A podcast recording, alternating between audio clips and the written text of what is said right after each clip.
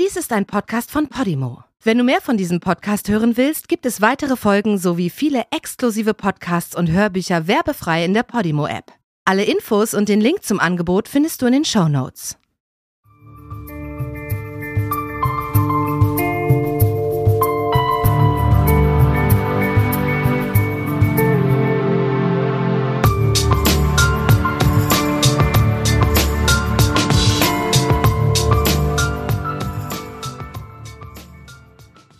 Liebe Leute, willkommen zurück in der Dunkelkammer zur neuen Season.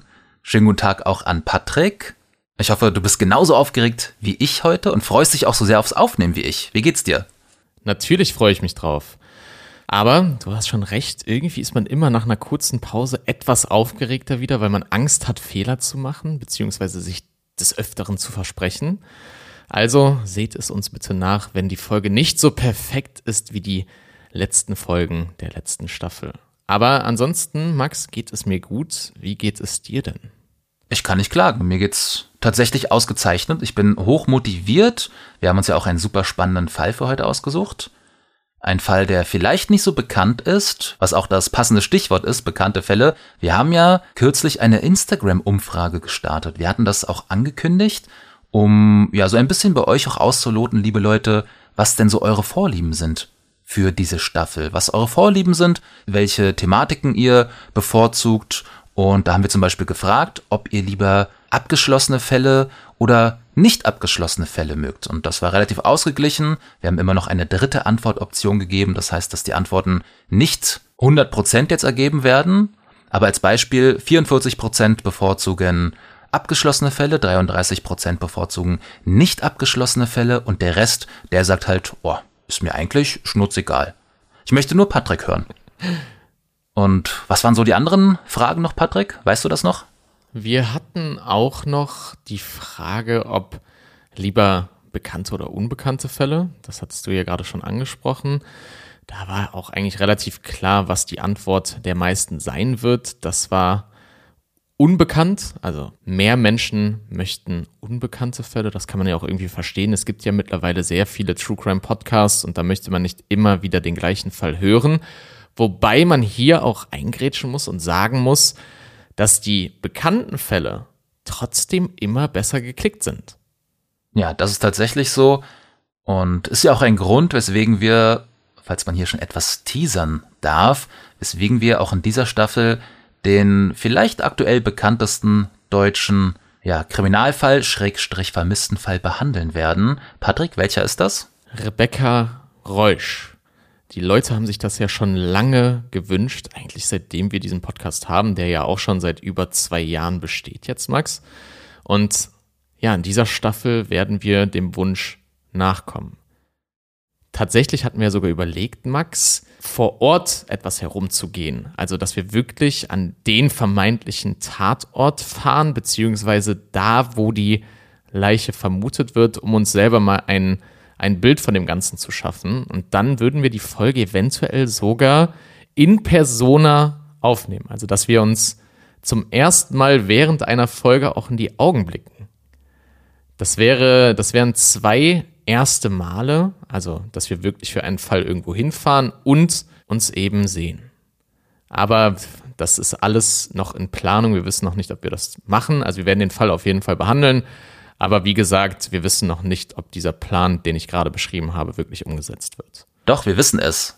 Die Leute ja, sollen beruhigt ihre Abos abschließen und weiter die Dunkelkammer hören. Im Februar vermutlich wird euch dann dieser große Fall Rebecca Reusch hier in der Dunkelkammer präsentiert. Und wie du schon meintest, Patrick, das ist, das ist beschlossene Sache. Ich weiß gar nicht, warum du da so zögerlich bist. Ich wohne hier in Berlin, du kommst her und wir werden persönlich hier auf die Suche gehen. Okay, okay. Wir werden es tun, Leute. Damit ist das Versprechen gegeben. Im Februar werden wir in Persona aufnehmen und werden vor Ort die Gegebenheiten erkunden. Das will ich aber auch meinen. Ansonsten, ja, werden wir machen, Max. Ich freue mich auch schon wieder auf dich. Ansonsten haben wir noch die Fragen gestellt, ob ihr mehr Interesse oder ob ihr überhaupt Interesse an historischen Fällen habt. Da war die Antwort relativ eindeutig, beziehungsweise die Tendenz eher zu Nein, also keine historischen Fälle, was ich ein bisschen schade finde, weil es da ja auch sehr interessante Fälle gibt, die oftmals auch sehr einzigartig sind. Die Frage, ob deutsche oder internationale Fälle, wurde auch noch gestellt. Da wart ihr eher für internationale Fälle, wobei ich die Frage wahrscheinlich auch besser hätte stellen können. Mit deutsche Fälle meinte ich natürlich auch österreichische und schweizerische Fälle. Also überall, wo Deutsch auch gesprochen wird.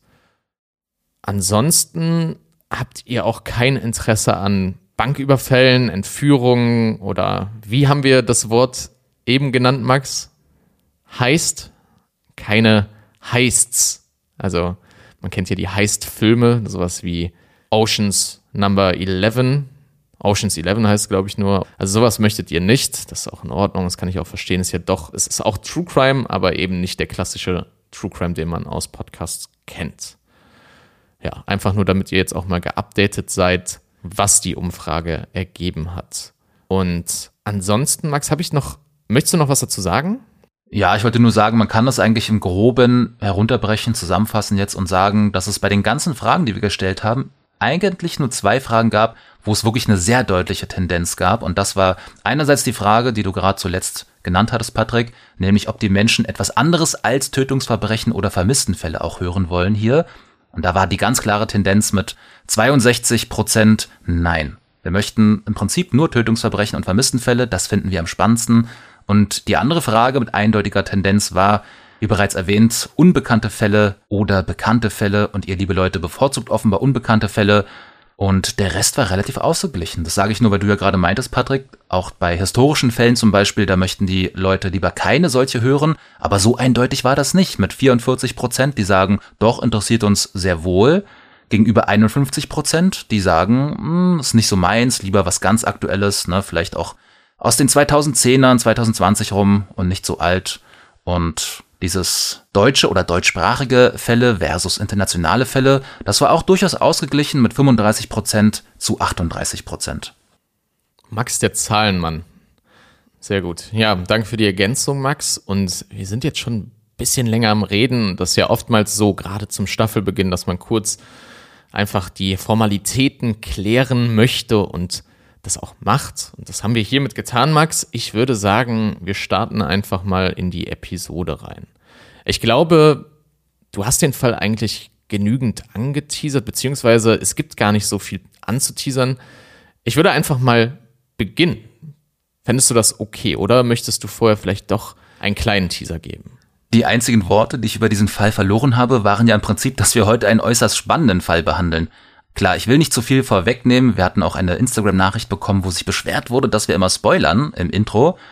Deswegen möchte ich nur so viel sagen. Wir besprechen heute, gemäß euren Vorlieben, liebe Leute, einen vermissten Fall. Und zwar einen vermissten Fall aus Deutschland. Zugetragen hat er sich im Jahr 2007 in Hagen. Und was genau da passiert ist, das werden wir euch jetzt erzählen. Es geht um Martin Bach. Martin Bach und seine Frau, Tanja. Vielleicht erstmal was zum Hintergrund. Tanja und Martin haben sich 1996 in einer Zahnarztpraxis in Aukrug kennengelernt. Martin war Patient und Tanja war Arzthelferin. Aukrug ist eine kleine Gemeinde in Schleswig-Holstein, in der knapp 4000 Menschen leben. Also sehr wenige Menschen, wo sich wahrscheinlich auch jeder kennt. Die beiden haben sich kennengelernt, gedatet und wurden relativ schnell ein Paar. In dem kleinen Dorf Aukrug waren die beiden auch als das Traumpaar bekannt. Also so wird es immer wieder in Quellen beschrieben. Martin war Betonbauer und hat hobbymäßig Fußball gespielt, war groß, blond und sehr athletisch. Ein paar Jahre nachdem sie sich kennengelernt haben, genauer gesagt fünf, 2001 war das dann, kam ihre gemeinsame Tochter Marie auf die Welt. Und drei weitere Jahre später, 2004, haben Martin und Tanja geheiratet. Also das Familienglück war fast perfekt, aber um das Glück der perfekten kleinen Familie zu vervollständigen, haben Martins Eltern den beiden das Familiengrundstück überschrieben. Also Martins Eltern hatten ein Haus mit einem relativ großen Grundstück und da gab es sehr viel Platz. Die beiden haben denen das Grundstück überschrieben, aber auch nur mit der Prämisse, dass sie lebenslang noch dort wohnen dürfen. Und weil das Haus nicht genügend Platz für die kleine dreiköpfige Familie geboten hat, haben Martin und Tanja beschlossen, eine Wohnung an das Haus anzubauen. Das hat Martin dann in seiner Freizeit gemacht. Also er war handwerklich sehr begabt und hat mit seinem Vater so gut wie alles selber gemacht. Jetzt könnte man daraus vielleicht schließen, dass er vielleicht auch einfach kein Geld dafür hatte, also andere Leute zu beauftragen. Aber Martin hatte eigentlich ganz gut Geld. So viel Geld, dass er für Tanjas Mama die Bürgschaft für den Kauf einer Wohnung übernehmen konnte. Also die Familienverhältnisse waren auch sehr verstrickt. Er hat sich wahrscheinlich, kann man daraus lesen, auch gut mit Tanjas Mama verstanden. Mehr wissen wir auch nicht über das Leben der Bachs. Aber es scheint ein schönes Leben zu sein. Eine kleine Familie in einem verschlafenen Dorf, das sich den Wunsch eines Kindes und den Traum eines Eigenheims erfüllt hat. Und das in der Gemeinde auch als Traumpaar bekannt war. Also nach außen hin schien wirklich alles perfekt zu laufen. Jetzt machen wir einen Sprung ins Jahr 2007 genauer gesagt zum 1. Juni 2007. Martin Bach und sein Vater haben gerade in der Wohnung gearbeitet, als Tanja dazukommt und Martin fragt, ob er jetzt mit nach Hagen kommen möchte oder nicht. Hagen ist der Heimatort von Tanja, also da ist sie geboren und aufgewachsen, und ihr Onkel feiert seinen 60. Geburtstag. Da sind die beiden eingeladen. Anscheinend hat Martin nicht direkt zugesagt, also schon vorher, weil er nicht unbedingt Lust darauf hatte, weil er in Hagen und auf der Party eigentlich niemanden kannte. Die nächsten Verwandten von Tanja wahrscheinlich schon, aber mehr nicht. Das ist von mir spekuliert, aber dass er niemanden dort kannte, wird auch so in den Quellen beschrieben. Naja, auf jeden Fall hat Tanja ihn gefragt, ob er mitkommen möchte und Martin, und Martin hat nach kurzem Überlegen gesagt, dass er mitkommen würde. Also verabschiedet er sich von seinem Vater mit einem Tschüss Alter, steigt in den VW Polo und die beiden fahren nach Hagen auf den Geburtstag von Tanjas Onkel. Dieser kurze Trip nach Hagen, ich glaube, die Autostrecke beträgt ungefähr vier Stunden, sollte nur von Freitag bis Sonntag gehen, also nichtmals zwei Tage.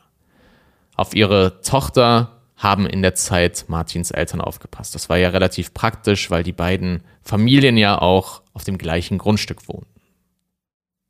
In Hagen sind die beiden um 19.30 Uhr angekommen. Den Geburtstag hat Tanjas Onkel in Hagen-Eckesei gefeiert.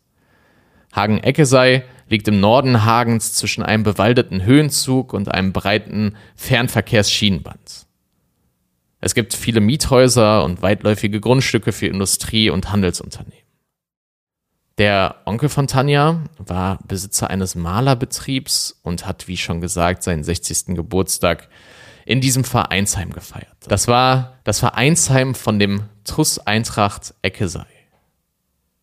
Das Vereinsheim liegt auf der Dorte-Hülshoff-Straße 27. Ich habe bei Instagram Dunkelkammer-Podcast auch eine Karte hochgeladen, die ihr euch jetzt am besten mal anguckt. Die örtlichen Gegebenheiten spielen nämlich in dem Fall noch eine wesentliche Rolle. Für die, die kein Instagram haben, ist auch nicht so schlimm. Ihr könnt einfach Dorte Hülshoffstraße 27 bei Google Maps eingeben. Müsst ihr aber auch nicht. Es macht den Fall nur besser verständlich. Was ihr eigentlich nur zum Verständnis des Falles wissen müsst, ist, dass ein paar Meter westlich vom Vereinsheim die Volme fließt. Die Volme ist ein Nebenfluss der Ruhr und fließt in Richtung Norden.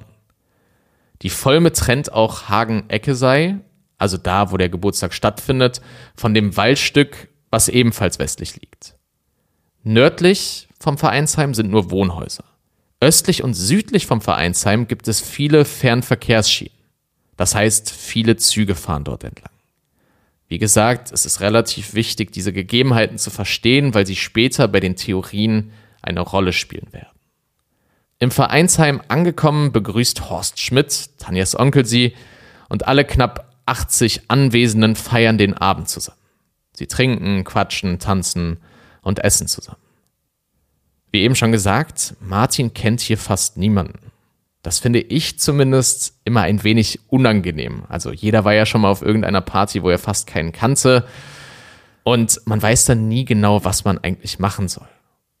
Aber anscheinend hat Martin sich ein paar alkoholische Getränke gegönnt und das Beste aus dem Abend gemacht.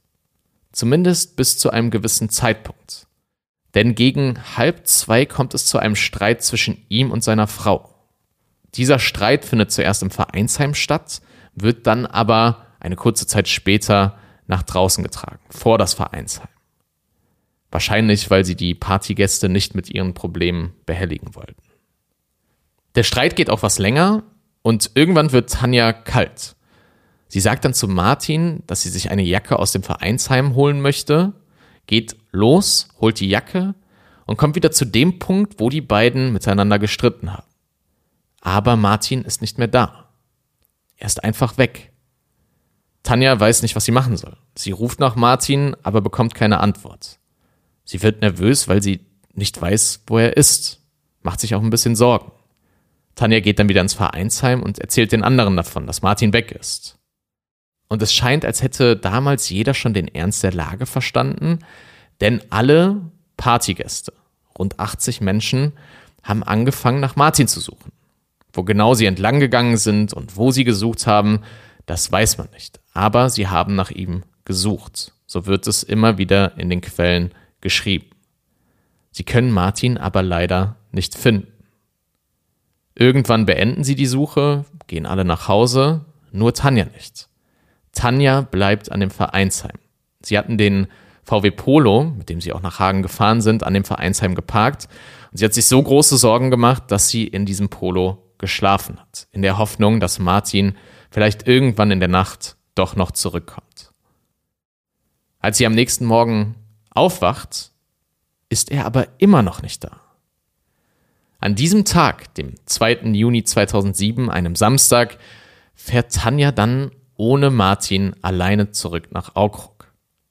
Ihrer Tochter erzählt sie, dass Papa noch länger in Hagen geblieben sei.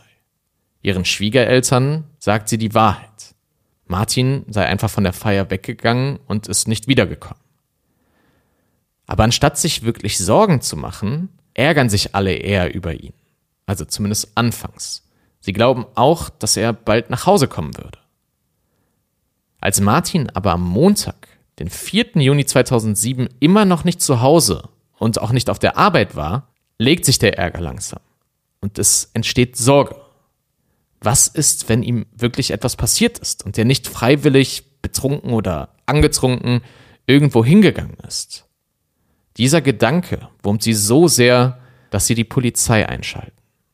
Und damit übergebe ich an Max, der uns jetzt aufklären wird, wie die Polizei vorgegangen ist und was sie herausgefunden hat. Ja, vielen Dank, Patrick. Ich möchte noch eine kleine Sache ergänzen. Und zwar was den Namen der Ehefrau Martins angeht. Tanja Bach. Das ist nicht ihr richtiger Name. Das ist ein Pseudonym, das so in den letzten Medienberichten, so ab 2018 rum, benutzt wurde und das wir deswegen so auch übernommen haben. Wenn man wirklich möchte, dann findet man den Namen relativ einfach online in frühen Artikeln. Aber man muss davon ausgehen, dass es selber im Interesse der Ehefrau ist, dass nicht mehr ihr richtiger Name benutzt wird. Übrigens auch nicht der richtige Name der gemeinsamen Tochter. Auch den haben wir verändert, das Pseudonym aus den Berichten übernommen.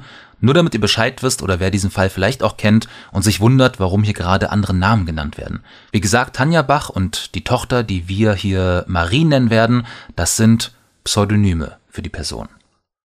Ja, nach den Schilderungen von Tanja, da konnte die Polizei nicht ausschließen, dass Martin Bach unfreiwillig verschwunden ist. Dass er vielleicht einem Verbrechen zum Opfer fiel oder einen Unfall erlitt. Und deswegen wurde auch direkt mit der Suche begonnen. Das ist ja so die Voraussetzung bei Erwachsenen, um eine Vermisstenfahndung einzuleiten. In der Umgebung um das Vereinsheim herum hat man nichts gefunden.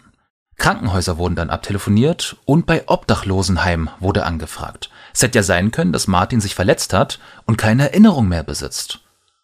Aber auch das blieb ohne Erfolg. Die Polizei hat auch das persönliche Umfeld befragt, hat dort nachgefragt, zum Beispiel im Fußballverein, Martin war begeisterter Fußballspieler, und auch auf der Arbeitsstelle von Martin, er war Betonbauer, hat danach gefragt, ob er sich bei irgendwem gemeldet hätte, ob irgendjemand mehr wüsste. Aber Martin blieb verschwunden. Natürlich wurden auch die Gäste der Geburtstagsparty befragt und auch Tanja Bach. Patrick hatte euch ja jetzt den Abend des Verschwindens schon so grob umrissen. Aber die genauen Ursachen für den Streit, die hat er noch nicht genannt. Offenbar hatte Martin im Vereinsheim einen Eifersuchtsanfall erlitten. Er soll gesehen haben, wie Tanja mit ihrem Cousin hinter dem Tresen Fotos auf einem Handy angeschaut hat. Vielleicht wusste Martin nicht, was sie genau da machen und wessen Bilder sie sich ansehen. Jedenfalls kam es daraufhin zu einer Auseinandersetzung. Diese hat sich dann nach draußen auf den Parkplatz des Vereinsheims verlagert. Das Ganze hat sich zugespitzt. Es gibt auch Zeugenaussagen, wonach es so ausgesehen haben soll, als ob Martin handgreiflich werden wollte, was auch immer genau das heißen mag. Er wollte sich dann ins Auto setzen und wegfahren. Aber Tanja hat versucht, ihn davon abzubringen, er hatte ja auch schon Alkohol konsumiert. Und letztlich hat sie es dann unter Einsatz ihres Körpers, also durch Schubsen, geschafft, ihm vom Auto wegzubekommen und den Schlüssel an sich zu nehmen. Martin ist daraufhin losgegangen, vom Vereinsheim in der Droste-Hülshoff-Straße bis vor einen Hauseingang in der Lenaustraße 15. Das sind etwa so 150 Meter. Wir werden, wie Patrick schon meinte, das vermutlich auch bei Instagram auf einer Karte darstellen. Also wie gesagt, 150 Meter, so nah, dass man von diesem Hauseingang in der Lenaustraße eigentlich bis zum Vereinsheim hätte gucken können, wenn da nicht eine Kurve noch dazwischen gewesen wäre. Martin hat sich dann auf die Stufen des Eingangs gesetzt. Tanja kam hinterher und der Streit setzte sich fort. Das Ganze gipfelte dann darin, dass Martin von seiner Frau geohrfeigt wurde und den Ehering ins Hemd gesteckt bekam. Er soll daraufhin gesagt haben, dass er die Scheidung wolle. Tanja ging zurück zum Vereinsheim, holte sich eine Jacke, es war ja auch schon nach ein Uhr nachts, und sie lief zurück zu Martin. Oder besser gesagt, dorthin, wo sie ihn zuletzt gesehen hatte. Denn Martin war nicht mehr da. Ja, das ist der Ablauf des Abends. Und der wurde so detailliert, interessanterweise, erst 2018 geschildert, nämlich in einem Sternartikel. Zuvor hieß es in den Medien eigentlich immer, dass es an diesem Abend nur so eine ganz kleine, unbedeutende Auseinandersetzung gegeben hätte und dass die beiden auch, ja, eigentlich so als Traumpaar in ihrem Heimatort galten. Aber wenn man sich jetzt so diese Ausmaße des Streits anhört, dann ergeben sich natürlich eventuell auch ganz andere Motive, was zum Beispiel ein freiwilliges Verschwinden angeht von Martin.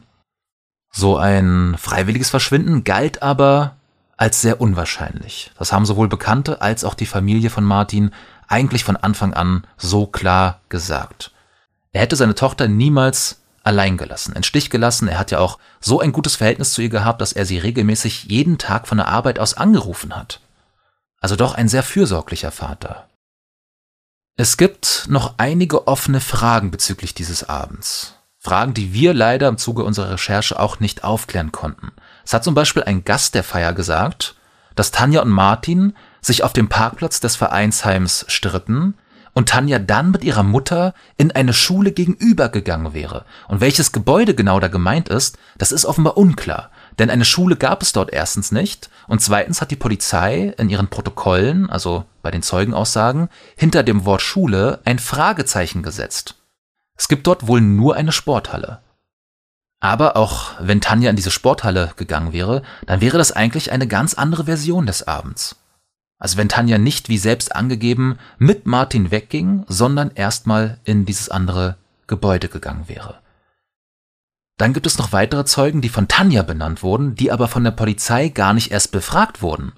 Einmal ist das ihre Cousine, die war während des Streits auf dem Parkplatz, und dann noch ein Bekannter von Tanja, der ihr wohl entgegengekommen sein soll, nachdem Tanja ihre Jacke geholt hatte und zurück zum Martin lief.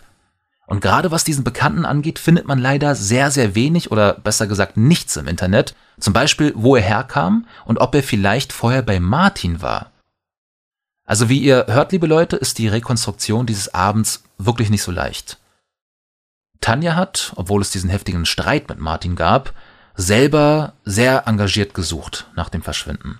Es gab auch öffentliche Suchaufrufe von ihr und auch Liebesbekundungen von ihr und der gemeinsamen Tochter, dass er doch bitte zurückkommen sollte.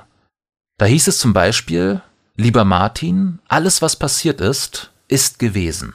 Marie und ich lieben dich über alles und brauchen dich ganz dringend. Wir vermissen dich ganz doll. Komm bitte wieder zu uns nach Hause. Wir sind deine Familie und brauchen dich. Ich liebe dich von ganzem Herzen. Zitat Ende. Also die Hoffnung war da, wenn man sich diese Suchaufrufe anschaut, dass Martin nicht etwa etwas passiert wäre, sondern er doch freiwillig weggegangen war. Aber er blieb verschwunden. Im August 2008, 14 Monate später, hat die Polizei dann etwas unternommen, von dem viele dachten, dass es eigentlich schon viel früher hätte passieren sollen. Es wurde nämlich mit Man-Trailern gesucht, also Personensuchhunden. Zwei Hunde bekamen als Geruchsträger eine Hose von Martin und sollten dann seine Spur aufnehmen. Der erste Hund, der ging vom Vereinsheim etwa 200 Meter nach Süden zu einer Tankstelle und von dort aus weiter zum Ufer der Volme. An diesem Ufer ging es ungefähr fünf Meter eine Böschung hinab. Die Volme ist, das hat Patrick euch ja schon gesagt, ein kleiner Nebenfluss der Ruhr und fließt direkt hinter dem Vereinsheim lang. Der zweite Hund ging aber einen anderen Weg. Zunächst auch bis zur Tankstelle, dann aber nicht direkt zur Volme, sondern weiter nach Westen, über das Gelände eines Entsorgungsbetriebs und bis zu einer Brücke, die über Bahnschienen verläuft. Also zwei unterschiedliche Spuren und auch zwei Spuren, die völlig andere Szenarien denkbar werden lassen. Bei der ersten Spur könnte Martin ja die Tankstelle betreten haben, die war aber nachts während des Verschwindens geschlossen. Dann ging er von dort aus weiter zur Volme, womöglich um sich ja zu erleichtern, oder er war eventuell einfach desorientiert. Und die Spur endet dann hier. Und zwar, weil Martin womöglich ins Wasser gefallen ist und von der Strömung fortgetrieben wurde. Die Polizei ist das Ufer an dieser Stelle dann auch mit Leichensuchhunden abgegangen. Die haben aber nicht angeschlagen.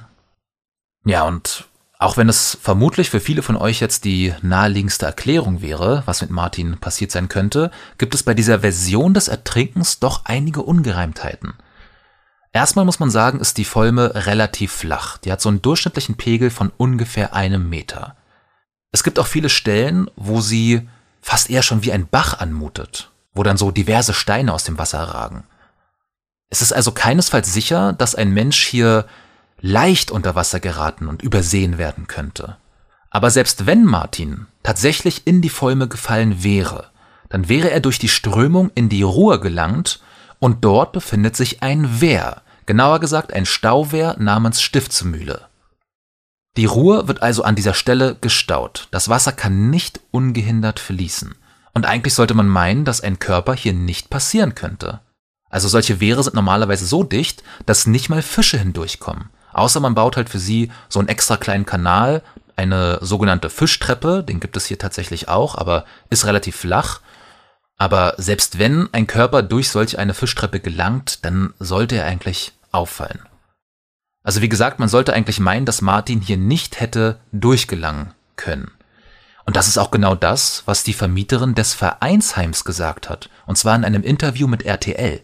Nämlich, dass die Volme erstens beim Verschwinden so wenig Wasser führte, dass Martin ohnehin entdeckt worden wäre, und zweitens, dass er sowieso spätestens am Stauwehr gefunden werden hätte müssen. Das heißt, diese Möglichkeit des ins Wasser fallens, die ist keinesfalls so naheliegend, wie man zunächst vielleicht annehmen könnte. Also, was viele womöglich für das naheliegendste halten hier in dem Fall, wenn sie von dieser ersten Hundespur erfahren. Es gab ja aber noch den zweiten Hund, der ging einen anderen Weg, wie gesagt. Nämlich von der Tankstelle über den Entsorgungsbetrieb zu der Brücke über den Bahnschienen.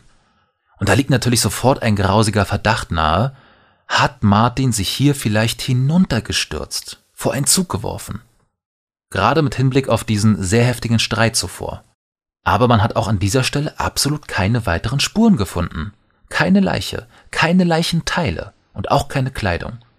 Und falls man unterstellt, dass Martin vielleicht auf einen Güterzug aufgesprungen sein könnte, es waren ja, wie Patrick meinte, Fernverkehrsschienen, dann wäre das gerade betrunken vermutlich nicht gut ausgegangen, denn da verliefen ja auch überall Oberleitungen.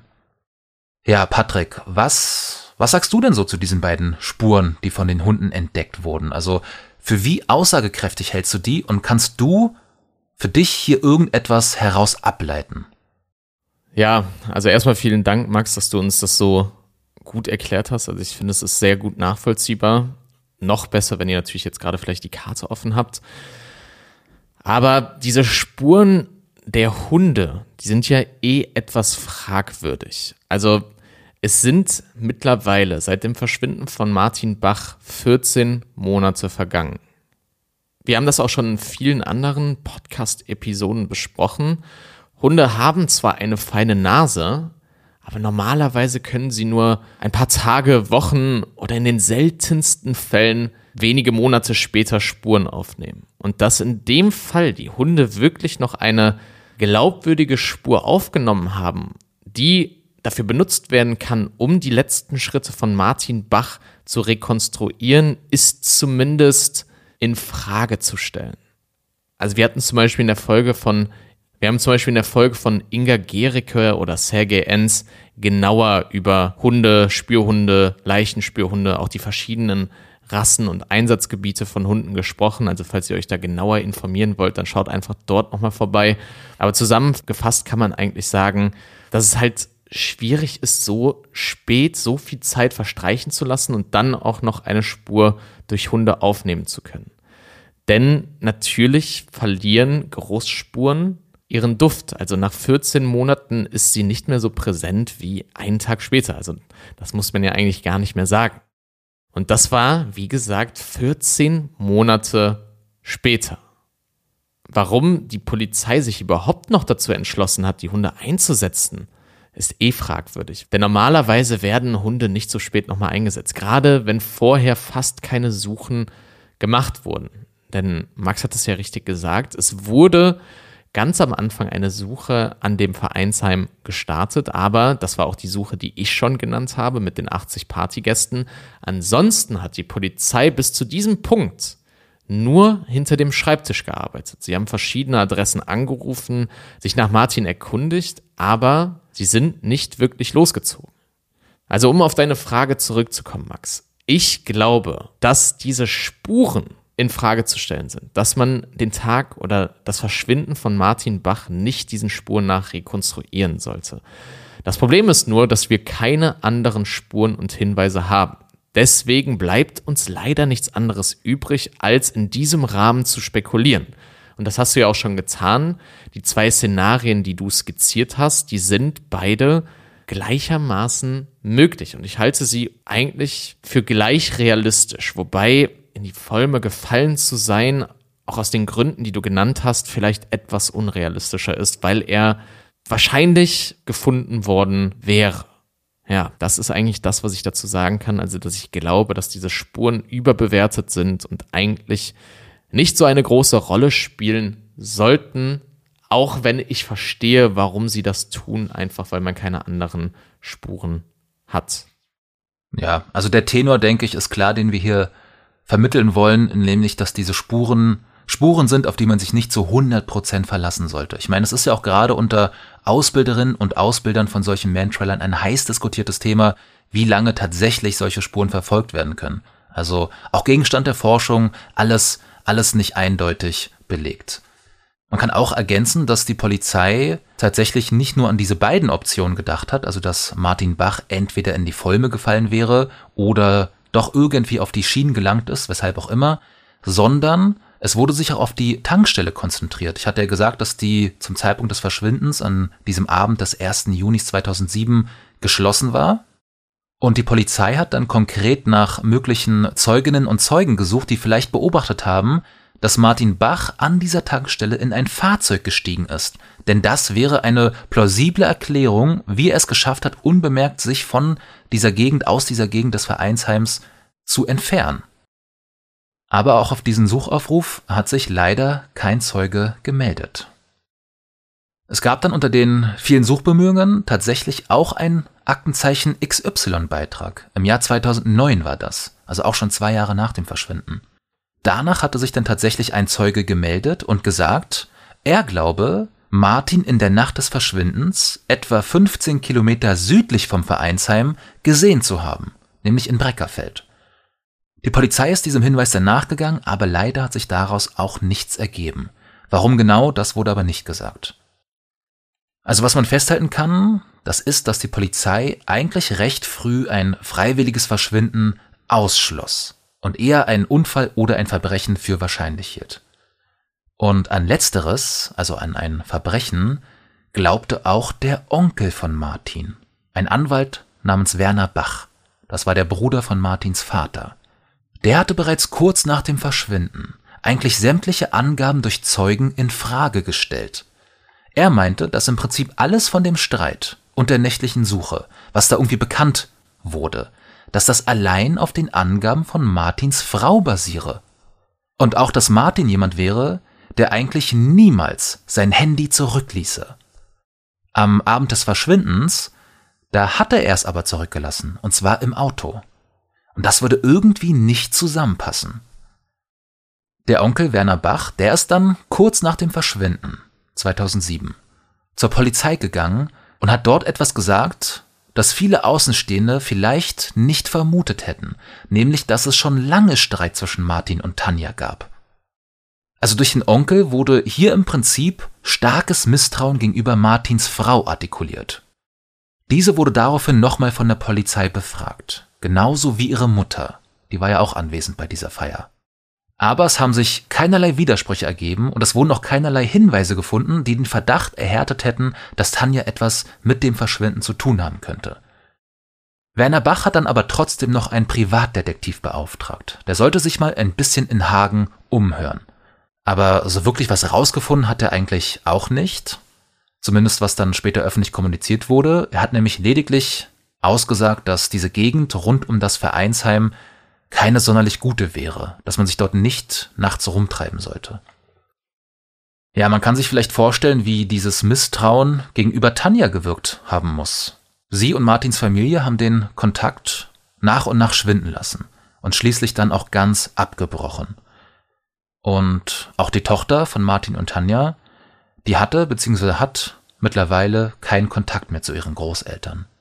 Tanja hatte dann wohl auch zwei Jahre nach dem Verschwinden einen neuen Partner und so im selben Zeitraum, 2009 rum, wurde dann eine recht interessante Aussage von ihr gemacht, die erschien in der Westfalenpost. Da wurde sie gefragt, was passieren würde, wenn Martin eines Tages wieder vor der Tür stünde und Tanja hat darauf geantwortet, Zitat, ich würde ihn als Mensch wieder aufnehmen, aber nicht als Ehemann. Er ist ein guter Mensch, aber er hat sich aus der Verantwortung gestohlen. Zitat Ende. Also zwei Jahre nach dem Verschwinden schließt sie gewissermaßen auch öffentlich mit der Ehe ab und lässt gleichzeitig durchblicken, dass sie offenbar doch an ein freiwilliges Verschwinden glaubt, entgegen aller anderen Stimmen. Und also ich weiß ja nicht, wie es dir geht, Patrick, aber ich persönlich glaube, dass schon viele Menschen, die uns gerade zuhören, hier vermutlich doch eher von einem tragischen Unfall, von einem Ertrinken ausgehen oder vielleicht auch an ein Verbrechen glauben. Ein Verbrechen, zu dem wir vielleicht einfach zu wenig Infos haben, um es eindeutig als solches zu erkennen. An diese Möglichkeit des freiwilligen Verschwindens scheint ja außer Tanja niemand so richtig zu glauben. Aber gerade in diesem Zeitraum, als Tanja öffentlich die eben von mir getätigten Aussagen machte, dass sie Martin nicht als Ehemann zurücknehmen würde, da ist etwas passiert. Und zwar in Neumünster, im Haus von Martins Eltern. Patrick, was ist da zwei Jahre nach dem Verschwinden vor sich gegangen? Da muss ich auch wirklich sagen, als das in der Dokumentation von Join erwähnt wurde, wo der Vater von Martin darüber spricht, habe ich ein bisschen Gänsehaut bekommen, weil es eben so genau passend ist zu den Aussagen, also zur Zeit, zum zeitlichen Punkt der Aussagen von Tanja, dass sie mit der Ehe abgeschlossen hat. Denn der Vater oder das Elternhaus von Martin hat zwei oder zweieinhalb Jahre nach dem Verschwinden plötzlich immer wieder Anrufe bekommen. Und sobald sie abgenommen haben, war Stille am anderen Ende des Hörers. Also niemand hat geredet einfach nur zugehört. So hat es der Vater gesagt. Denn, denn das impliziert eigentlich schon seine Glaubensansätze. Er glaubt nämlich, dass am anderen Ende des Hörers Martin ist.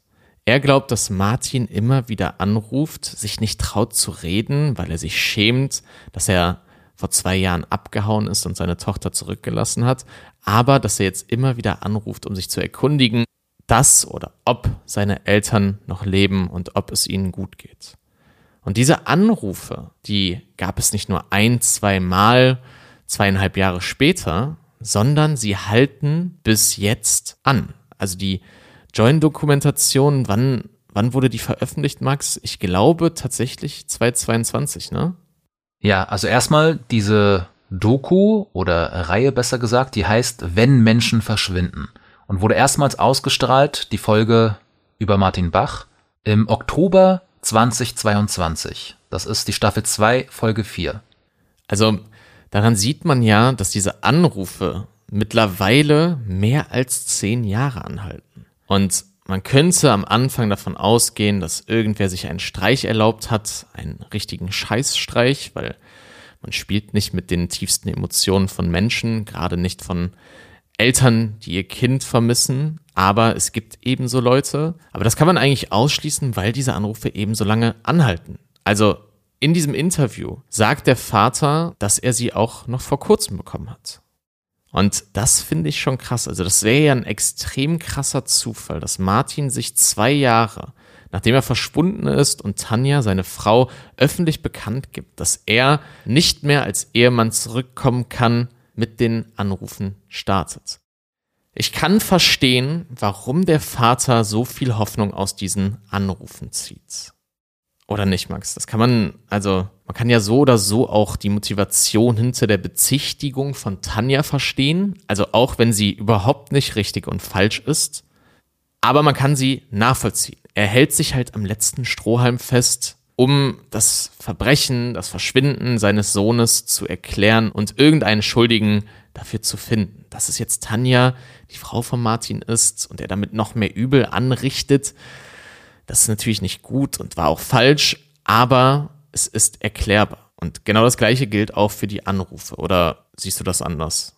Nein, aber ich glaube, wir müssen noch ein bisschen aufpassen, hier Menschen nicht etwas Falsches in den Mund zu legen, denn es war ja zumindest nach unserer Recherche eher doch eher der Onkel und nicht der Vater, der hier Misstrauen artikuliert hat. Also der Vater von Martin Bach hat sich relativ bedeckt gehalten in Interviews, aber bezüglich dieser Anrufe Klar, man kann davon ausgehen, dass der Wunschvater des Gedankens ist, sage ich mal, dass sein Sohn noch lebt. Ob das plausibel ist, dass der über 15 Jahre hinweg sich nur auf diese Art und Weise meldet, ohne irgendwie ein weiteres Lebenszeichen von sich zu geben und auch aus einem Leben verschwindet, was er sich aufgebaut hat mit Familie, naja, fragwürdig. Was ich mich halt auch gefragt habe, Patrick, vielleicht müsste man den Vater mal persönlich fragen von Martin Bach, wieso denn da nach all den Jahren nicht probiert wurde, den Anruf zurückzuverfolgen. Ich frage, ja, ist eine gute Idee, die man gemacht haben hätte sollen, aber ich glaube, das ist nicht so einfach, oder? Aus datenschutzrechtlichen Gründen. Ja, was heißt datenschutzrechtliche Gründe? Ich meine, die Akte von Martin Bach ist ja noch offen, auch wenn nicht mehr aktiv ermittelt wird, aber es konnte ja ein Verbrechen nicht ausgeschlossen werden, genauso wie eine Gefahr für Leib und Leben. Also ich denke schon, dass man das könnte, wenn man es wollte. Ich weiß auch nicht, inwieweit das datenschutzrechtlich relevant ist, wenn es darum geht, den Anrufer ausfindig zu machen und nicht den Standort des Anrufers, also lediglich die Nummer, sage ich mal. Aber ich habe keine Ahnung. Nochmal ganz kurz auf den Punkt zurückzugehen, dass du gesagt hast, dass der Vater sich relativ bedeckt gehalten hat. Ich habe jetzt gerade nochmal kurz in den Notizen und auch in dem Artikel nachgeguckt. Und tatsächlich wirkt es durch den Artikel so, als wenn Hans und Werner Bach beide den Verdacht äußern würden. Ich kann ja mal ganz kurz zitieren. Das ist aus dem Artikel von Stern. Der Artikel heißt, sie waren das Traumpaar, doch dann kam diese Nacht in Hagen und er verschwindet. Bis heute. Da steht, Zitat, Hans und Werner Bach sind sich einig. Martin und Tanja, so ihre Vermutung, hätten schon seit einiger Zeit eine Ehekrise. Martin sei eifersüchtig und habe Grund dazu. Er sei nie ohne sein Handy anzutreffen und würde es sicher nicht einfach im Auto liegen lassen. Was, wenn etwas ganz anderes passiert ist? Am 26. Juni erscheint Werner Bach im Auftrag seines Bruders bei der Polizei in Neumünster und berichtet von erheblichen Spannungen, die zwischen Martin und Tanja bestanden hätte. Er äußert den Verdacht, dass sein Neffe einem Gewaltverbrechen zum Opfer gefallen sein könnte. Zitat Ende. Also ich finde, es klingt schon so, als wenn die beiden diesen Verdacht geäußert hätten. Ja, du hast recht, es klingt hier so, aber im Grunde genommen bleibt es halt spekulativ, weil ich meine, diese Überzeugung, die der Vater Hans Bach immer wieder geäußert hat, dass sein Sohn noch am Leben ist, die läuft dem ja zuwider, dass er Opfer eines Verbrechens wurde. Ja, hast du recht, hast du recht. Aber vielleicht zum damaligen Zeitpunkt, wer weiß. Aber du hast recht, absolut spekulativ, aber ich wollte das nochmal ganz kurz mit dem Zitat zurechtrücken. Ja, was man noch ergänzen kann, ist, dass Martin Bach zum Zeitpunkt seines Verschwindens sein Portemonnaie dabei hatte mit, ich glaube, 50 Euro Bargeld, dass es aber keinerlei Kontoaktivitäten mehr gab. Und das ist ja etwas, das ist natürlich kein Beweis dafür, dass er einem Verbrechen zum Opfer gefallen ist. Vielleicht wäre es ihm auch möglich gewesen, anderweitig irgendwie an Geld zu gelangen. Aber es ist zumindest ein Indiz, sage ich mal, das doch schon eher gegen ein freiwilliges Verschwinden sprechen könnte. Aber damit sind wir eigentlich schon mitten bei den Theorien und Stichwort unfreiwilliges Verschwinden. Patrick, wie siehst du das Thema Verbrechen hier? Hältst du das für möglich, für wahrscheinlich? Ich halte es für möglich, aber nicht unbedingt für wahrscheinlich. Also du hast es eben eigentlich gut auf den Punkt gebracht. Du hast gesagt, dass uns nicht genügend Informationen vorliegen, um diesen Fall als Verbrechen einordnen zu können. Und genau dieser Aussage würde ich mich eigentlich anschließen, denn ich finde, die Fakten, die uns vorliegen, die sprechen nicht für ein Verbrechen. Wenn wir jetzt noch in die Ermittlungsakten gucken könnten, neue Informationen sich uns zeigen würden, wenn die Leiche gefunden worden wäre, wenn irgendwelche Spuren im Wald gewesen wären, dann könnte man noch mal drüber reden, aber leider hat die Polizei ja auch sehr lange gebraucht, um überhaupt erst die Gegend abzusuchen. Alle forensischen Beweise wären oder sind schon bis dahin zerstört gewesen. Deswegen finde ich es schwierig, da von einem Verbrechen auszugehen. Siehst du das anders oder, ja, beziehungsweise du hast das ja eben eigentlich auch schon so formuliert? Naja, die Uneindeutigkeit der vorhandenen Spuren, der durch die Hunde gefundenen Spuren, meine ich, die lässt natürlich schon ziemlich viel Raum für Spekulation offen.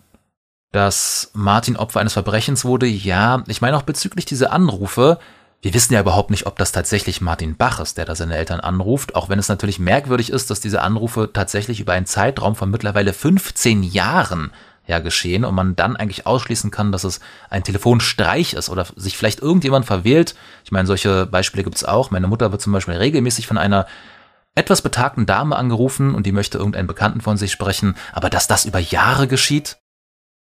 Also, dass diese Anrufe reiner Zufall sind, halte ich schon eher für unwahrscheinlich. Ich meine, man kann jetzt auch noch irgendwie die Möglichkeit in den Raum werfen, dass Martin Bach vielleicht entführt wurde und dass er versucht, durch diese Anrufe auf sich aufmerksam zu machen. Aber wie gesagt, also, das ist so spekulativ und solange da nicht versucht würde, die Nummer zurückzuverfolgen, können wir da auch nichts genaueres zu sagen.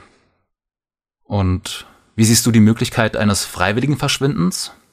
Eigentlich würde ich auch fast sagen, für unwahrscheinlich, eben weil wir viele Indizien haben, die dagegen sprechen. Wir haben einmal das Konto, was nicht mehr benutzt wurde. Er hat sein Handy nicht mitgenommen. Er hatte nur wenig Bargeld dabei. Er wurde nirgendwo mehr gesehen. Und in Deutschland spurlos freiwillig zu verschwinden, ist relativ schwierig. Was dafür spricht, sind natürlich die ominösen Anrufe, die du gerade auch nochmal erwähnt hast, die wahrscheinlich kein Telefonscherz sind, aber wo wir auch nicht wissen, ob das wirklich Martin ist. Ich halte es für möglich, aber wie eigentlich alle Theorien für unwahrscheinlich. Aber unwahrscheinlich heißt natürlich nicht unmöglich. Und es gab tatsächlich 2015 einen Fall, den habe ich vor kurzem auf meinem YouTube-Kanal gebracht. Da wurde eine Frau, Petra P., nach 31 Jahren in Düsseldorf gefunden, nachdem sie diese Zeitspanne verschwunden war. Und da wirkte auch alles so, als wäre sie ermordet worden, als wäre sie Opfer eines Verbrechens geworden. Denn was man bei Martin ja auch sagen muss, was der Vater auch betont, dass das freiwillige Verschwinden ja sehr spontan gewesen sein müsste. Also er hätte sich ja spontan dazu entscheiden müssen. Weil die letzte Situation war ja, dass er mit seinem Vater an der Wohnung oder in der Wohnung gearbeitet hat, Tanja ihn gefragt hat, ob er mit nach Hagen kommen möchte oder nicht und er dann spontan zugesagt hat. In dem Fall von Petra P. war das auch so. Sie wollte eigentlich nur in die Heimat fahren, hat schon ihre Diplomarbeit fast fertig geschrieben gehabt und ist dann an der Bushaltestelle verschwunden. An der Bushaltestelle, wo sie in den Bus gestiegen wäre, um zu ihrem Elternhaus zu fahren. Und es gab sogar zwischenzeitlich einen Mann, der den Mord an Petra P. gestanden hat, aber dieses Geständnis zurückgezogen hat. Petra P. wurde nach einigen Jahren sogar für tot erklärt und die Familie hatte eigentlich genau wie die Polizei mit dem Fall schon abgeschlossen. Aber dann gab es einen Wohnungseinbruch in Düsseldorf und da wurden alle aus dem Haus befragt, alle sollten sich ausweisen. Nur eine Frau konnte bzw. wollte das nicht und das war die Frau, die später dann als Petra P. identifiziert wurde.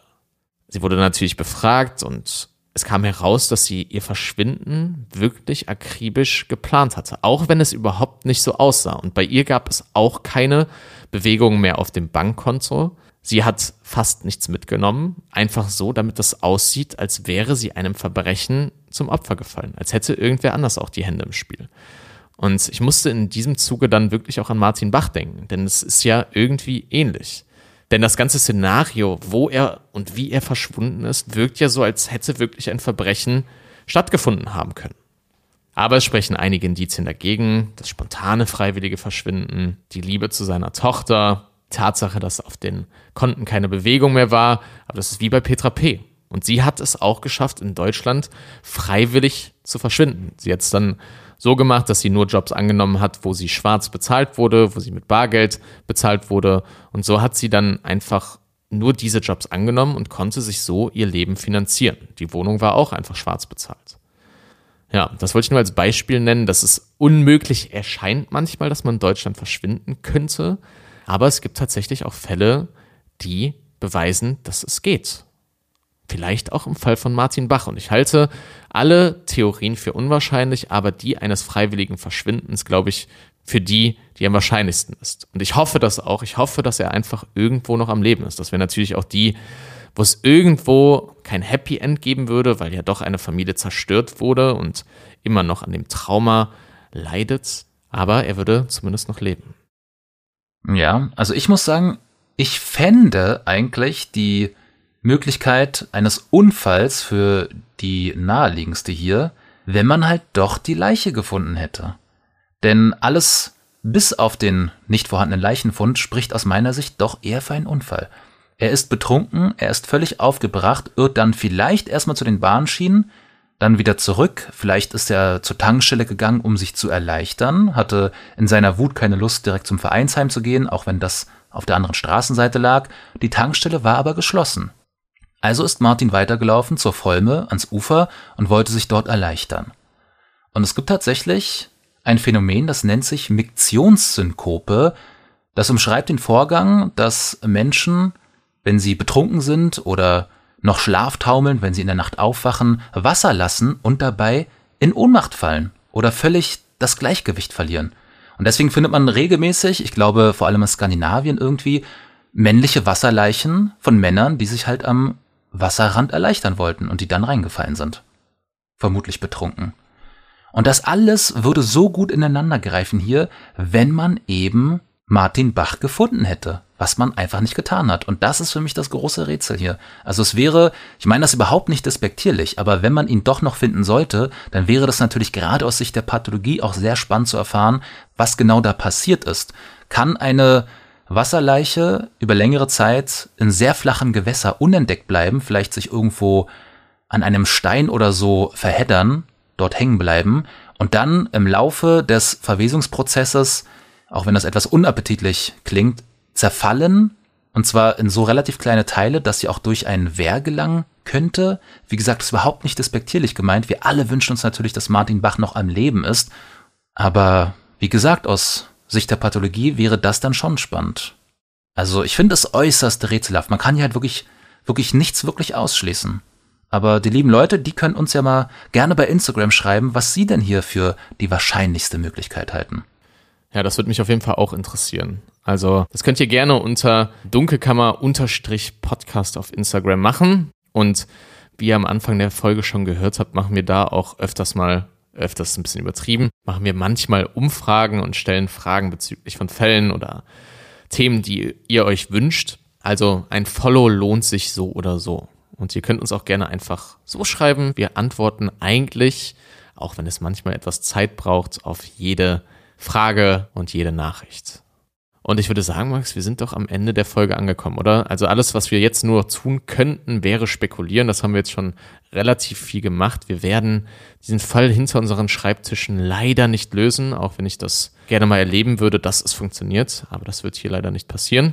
Bin gespannt auf die Nachrichten von den ZuhörerInnen und ansonsten würde ich sagen, verbleiben wir einfach so. Oder gibt es noch irgendetwas zu sagen, Max? Nein, außer vielleicht den Hinweis, dass, falls es doch ein Update geben sollte, im Fall Martin Bach, wir das auch per Instagram mit anfügen werden. Ja. Ja, dann ist die erste Folge der neuen sechsten Staffel, Max. Ich hatte recht. Im Kasten. Ja, völlig richtig. Die Folge, die bei der Aufnahme jetzt wahrscheinlich um die zwei Stunden ging, aber letztendlich dann als Endprodukt lediglich 50 Minuten gehen wird, weil die Menschen nicht mitkriegen, wie viele Äs und Ms wir rausschneiden mussten, weil wir doch ein bisschen eingerostet waren. Ja, das stimmt. Zwischenzeitlich kamen auch noch meine zwei Katzen hier rein. Ist ja auch für sie ungewohnt. Sie durften in der Zeit, wo wir keine Podcast-Aufnahmen gemacht haben, ja auch hier frei rumlaufen. Das hatte ich vergessen, sie dann auszuschließen in der Zeit, wo ich den Podcast aufnehme. Und ich wurde hier belagert. Es wurde sehr viel geschnurrt, aber auch das Schnurren der Katzen werde ich rausschneiden. So, gut. Dann würde ich sagen, packen wir unsere Sachen ein, Max. Ich freue mich schon auf nächste Woche wieder. Es hat sehr viel Spaß gemacht, wie immer, mit dir zu reden. Und ansonsten wünsche ich den ZuhörerInnen einen guten Morgen, Mittag oder Abend, je nachdem, wann ihr die Folge hört und hoffe, dass wir uns nächste Woche wieder hören. Und das letzte Wort hat wie immer, auch in der neuen Staffel, noch Maximilian. Maxi. Ciao, Leute. Maximilian. Ich glaube, so hat mich außer meiner Zahnärztin nie jemand genannt. Oder meine Eltern, wenn sie wütend waren. Naja. Ansonsten kann ich mich nur anschließen. Liebe Leute, ich bedanke mich für eure Aufmerksamkeit. Und dann hören wir uns hoffentlich in der nächsten Woche wieder.